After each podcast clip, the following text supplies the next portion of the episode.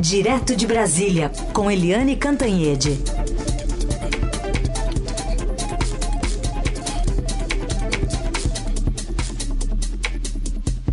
Oi, Eliane, bom dia. Bom dia, Raíssen, Carolina, ouvintes.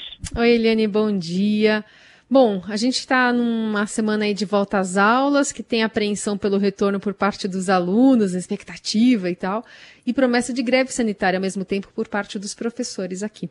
É, é, eu estou em São Paulo porque eu vim visitar minha mãe, né? Minha mãe, Ruth Cantanhete, que tem mais de 90 e se vacinou é, na sexta-feira. Foi uma festa e eu vim ficar trancada aqui com ela, fazendo isolamento junto com a mamãe e a minha sobrinha, é, de 14 anos, foi para aula hoje. Está é, uma excitação enorme a volta às aulas. É, Brasília também está tendo volta às aulas. Eu tive muita dificuldade em ter uma posição sobre isso. Mas, gente, vamos pensar o seguinte: já estava na hora, os, as crianças, os jovens, eles estão muito isolados, estão cansados de ficar trancados em casa, estão perdendo tempo na vida deles.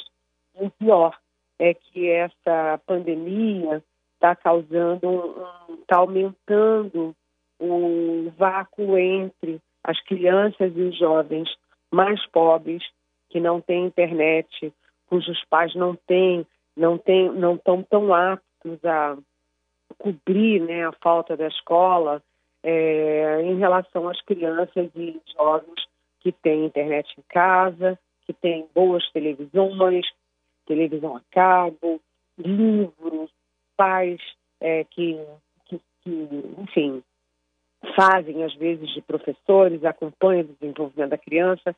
Então, tudo isso é um dos efeitos colaterais mais graves da pandemia. Então, está na hora de voltar agora, precisa voltar com super, super, super cuidado. É, já há casos isolados de escolas em que grande número de crianças foram contaminadas.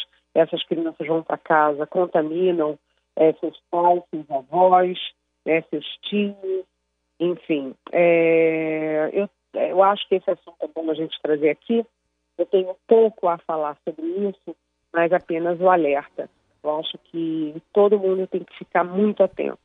Os pais, as crianças, os professores e o Estado brasileiro, né, para que a volta às aulas seja positiva e não mais um drama, esse grande drama que a gente vive no mundo.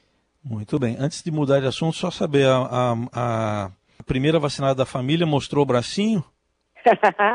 mostrou. Mostrou. É, é. Eu, inclusive, botei uh, a imagem dela na, no Globo News em pauta sexta-feira. Uhum. Depois puseram no Twitter, virou um sucesso estrondoso. Ela é agora uma grande estrela da família, feliz da vida, entendeu? Feliz, ela até porque ela quebrou o fêmur no final do ano passado e deu uma sabe, uma caída grande psicológica uhum. com a quebra do fêmur. E isso levantou de novo o astral dela. Então também teve um efeito psicológico e ela está fazendo essa campanha vacine-se, né? Vacine-se, porque a vida vale a pena. É isso aí, muito bom, muito legal. Eliane, é, o Estadão hoje noticia que o governo está estudando doar um milhão de testes daqueles que estão encalhados e que vencem em abril para o governo do Haiti. Aproveito e já encaixa aqui uma pergunta do nosso ouvinte, o Ivan Ribeiro, de São Caetano do Sul, que quer saber se não é melhor doar os testes é, em vez de jogá-los fora. Oi, Ivan. É, dia, eu concordo com você. Não pode deixar estragar. É igual comida, não deixa estragar. Né? Tem que doar, não pode essas coisas é, desde pequeno na minha casa, jogar comida fora é, sabe, assim, imperdoável, inadmissível.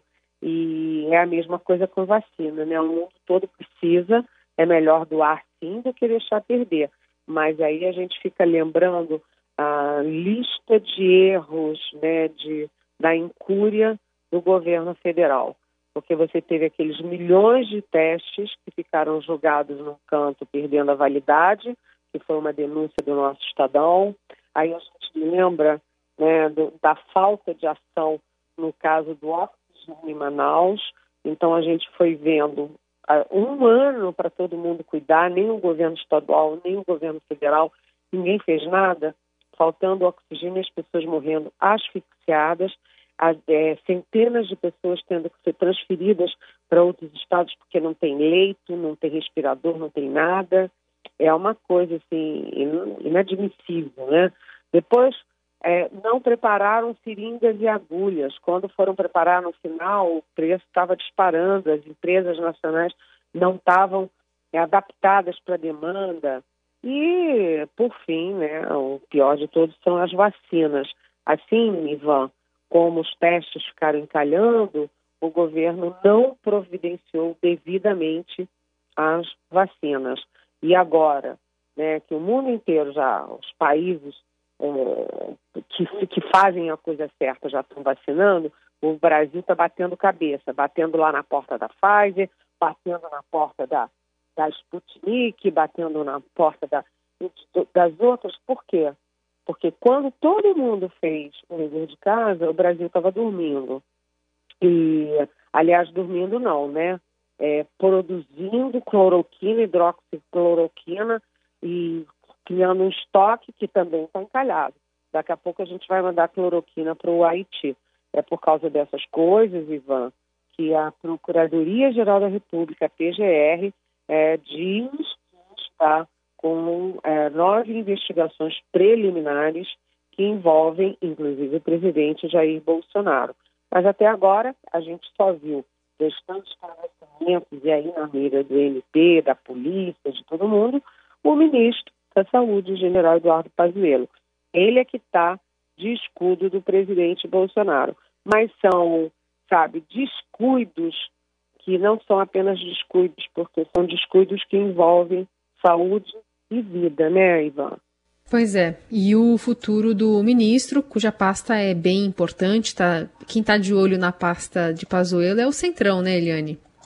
Não só na, da saúde, tá né? De, o Centrão está de olho na saúde, nas relações exteriores, na cidadania. Na verdade, daqui a pouco o Centrão vai querer a vaga do presidente Bolsonaro, porque eles estão de olho em tudo, logo, logo vão estar de olho.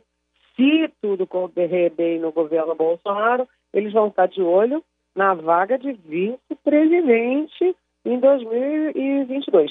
Se o presidente estiver bem com alta popularidade. Senão todo mundo pula fora porque o presidente já disse, já deixou claro que a chapa dele em 2022, se houver chapa, não será com Mourão, com o vice-presidente Hamilton Mourão. Então, o Centrão está com tudo e tá prosa, né? Eliane Cantanhete participando direto de Brasília, agora para analisar esse ritmo da vacinação. O consórcio de imprensa, Eliane, está mostrando que o Brasil está se aproximando de 3 milhões e 600 mil vacinados, 3, 500, 3 milhões e 598 mil. Mas me chama a atenção aqui, uh, os que tomaram a segunda dose, pouco mais de 25.600 25 pessoas, dá 0,01% da população, da, dos que tomaram já as duas doses. É, exatamente. Isso é, é o Brasil está vacinando, né? 3 milhões e 600 mil não é pouca coisa mas no mundo isso é, em termos de quantidade né, absoluta, isso significa o Brasil oscilando em sétimo, oitavo lugar, mas em relação à população, é ainda muito devagar, porque o Brasil está ali no 45º, 46 lugar. Está devagar. Agora, a Pfizer entrou com pedido de uso emergencial na Anvisa, né, o Butantan recebeu mais insumos, está trabalhando rapidamente para produzir mais quantidades, mais doses da Coronavac. A Fiocruz também recebeu mais insumos da China para Oxford e AstraZeneca, mas nada, nada é fácil nisso. Primeiro que quando você chega atrasado, você chega em condições piores. Né? Você já está com os, os laboratórios é, congestionados com pedidos do mundo inteiro, você está com preços diferentes É, e agora tem mais, né? Tem a segunda, tem as variantes. Tem a variante de Manaus, que está se alastrando pelo norte e que já tem cinco casos em, em São Paulo. Tem as, a variante da Inglaterra, que está inundando os Estados Unidos. E, por exemplo, hoje tem a notícia no Estadão, na primeira página, de que, olha só, olha só, a África do Sul está suspendendo a vacinação com a Oxford e a AstraZeneca porque ela não demonstra é, claramente eficácia contra essa variante. Ou seja, o Brasil tem que vacinar rapidamente, tem que ter muita quantidade para uma população tão grande e tem que ser rápido. Não pode demorar. A gente sabe como fazer, mas como o governo foi lento, né, foi omisso no caso da contratação de vacinas, agora tudo tem que ser no atropelo, e tem que ser mesmo, porque quanto mais rápido você vacinar, mais você controla a disseminação do vírus e controla as mutações. Eliane, outro assunto para a gente tratar contigo tem a ver com o futuro do ex-presidente Lula. Tem uma decisão importante que pode sair desta semana lá no Supremo, não? Olha, isso é um, uma questão super importante. Como a gente está vivendo no Brasil com vários focos, né, foco de vacina, foco no Centrão, foco no Bolsonaro, foco nos pedidos de impeachment, mudança do Congresso, a gente não está olhando com a devida atenção para uma questão super, super grave. A segunda turma do Supremo, que tem cinco integrantes, deve votar amanhã, julgar amanhã, se é, a, a, ação do, do juiz Sérgio Moro com os procuradores, se ela foi indevida, se ele estava, se o juiz estava agindo como acusador e se pode é, anular a decisão, a condenação do ex-presidente Luiz Inácio Lula da Silva pelo triplex no Guarujá. Né? Lembrando que ele foi preso, ele foi condenado em segunda instância e foi preso por causa dessa decisão. Se o, o, a segunda turma derruba essa decisão. Considera que o juiz Sérgio Moro, o Moro não, não agiu é, convenientemente.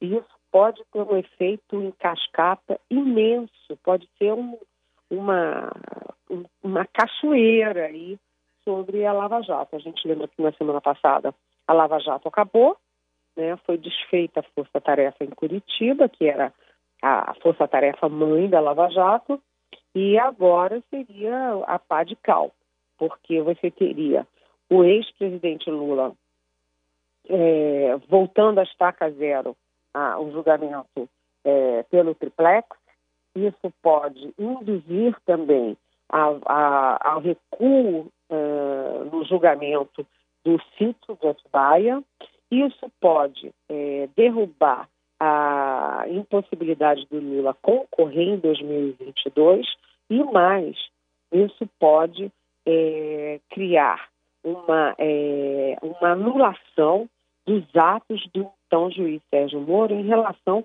a todos os demais condenados. É, então tem uma implicação imensa nisso tudo. É, no caso do, do, do Atibaia, quem condenou foi uma outra, não foi o, o, o Moro, ele, ele conduziu o julgamento, mas quem é, condenou já foi a juíza Gabriela Hart. Mas mesmo assim, eles podem dizer que como o, o Moro é que conduziu, ele pode, enfim, é um efeito cascata imenso. Inclusive já estão falando, será que vão pedir de volta os 4 bilhões e meio que a Lava Jato recuperou? Pode chegar até lá, né? Ninguém sabe. Então há um grande, uma grande tensão no meio jurídico e político por causa disso. Como é que é esse julgamento? De um lado estão Carmen Lúcia e Faquim, a favor de continuar de manter a condenação, de não considerar não condenar o, o, o, o Moro, né? digamos assim. E do outro lado, Gilmar Mendes e Ricardo Lewandowski. Por essas ironias da vida e da política, é, quem vai desempatar é o Cássio Nunes Marques, que é exatamente o ministro é, do Supremo indicado pelo presidente Jair Bolsonaro. Uma possibilidade é o Faquin de dizer que isso não é um caso de julgamento na segunda turma, que tem que ser levado para o plenário. Essa é uma grande chance, mas o foco nessa semana está muito em cima do, das questões envolvendo a condenação de Lula. Muito bem, vamos acompanhar a decisão. Então, caberá ao ministro que toma tubaína, ou tomou tubaína com o presidente Bolsonaro, né, Helene? É... Aí a gente vai ficar sabendo qual é a posição do presidente Bolsonaro, porque o que é. todo mundo em Brasília, no governo, diz é que o melhor dos mundos Bolsonaro na reeleição em 2022 é se uhum. contrapor ao PT, principalmente ao Lula, porque eles acham que aí vai ser muito mais fácil ganhar a eleição. Muito bem. Ó, tem uma pergunta aqui da nossa ouvinte Ruth, ela deve ter ouvido a gente falar mais cedo, Eliane, uma notícia que está no Estadão hoje, de parlamentares, 12 parlamentares, tem até listinha aqui no portal do Estadão, que aumentaram os gastos com transporte, com passagens aéreas durante a pandemia, mesmo lá com trabalho remoto. E a Ruth quer saber é, se não tem como esses deputados que gastaram esse dinheiro devolverem o dinheiro e quer saber mais o que, que acontece com a verba que, que não foi gasta por, pelos outros parlamentares em 2020. É, Ruth, é Ruth. o nome da minha é o nome da minha mãe, né? Ah, então. É, hoje a gente está falando muito em Ruth aqui. Mas olha, Ruth, o negócio é o seguinte, é, realmente é Jamargá, né? No ano de pandemia, né? Não tem, não tem é, votação presencial, todo mundo fazendo tudo por, por lives. E tem deputado que gasta até 347 mil reais com transporte. Tem deputado usando hidroavião para ir a festas de Natal nas bases, etc. Peraí, não dá, gente. Isso não dá. Né? A população precisa acreditar no seu Congresso, precisa acreditar na política, nos partidos e na democracia. Né? Quando os deputados fazem isso, eles estão desacreditando a democracia, que é tão fundamental no mundo todo. Então, é, é preciso ver, é preciso saber quando houve abuso e pedir de volta. E mais, tem que criar regras né, para impedir que esse tipo de coisa aconteça e ah, enfraqueça tanto o papel do, do nosso legislativo. Agora, eu fico perguntando o seguinte, Ruth, vamos pensar aqui junto, Ruth, Heisen, Carolina, ouvintes.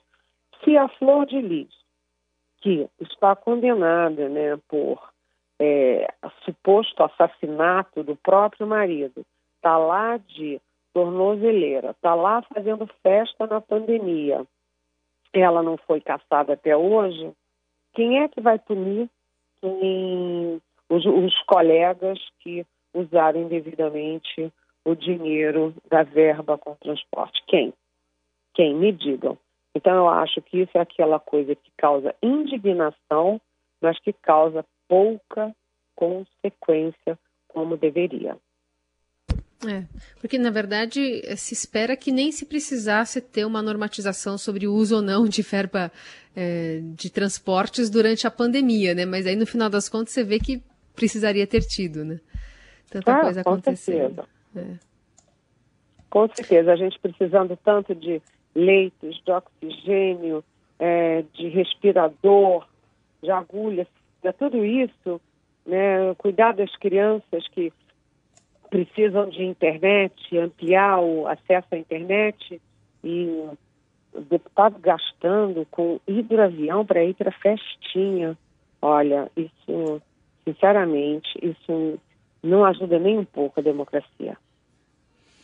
Essa é Eliane Cantanhede conosco toda semana, sempre a partir das nove, comentando os assuntos direto de Brasília, hoje de São Paulo. Obrigada, Eliane. Até amanhã. Até amanhã. Beijão.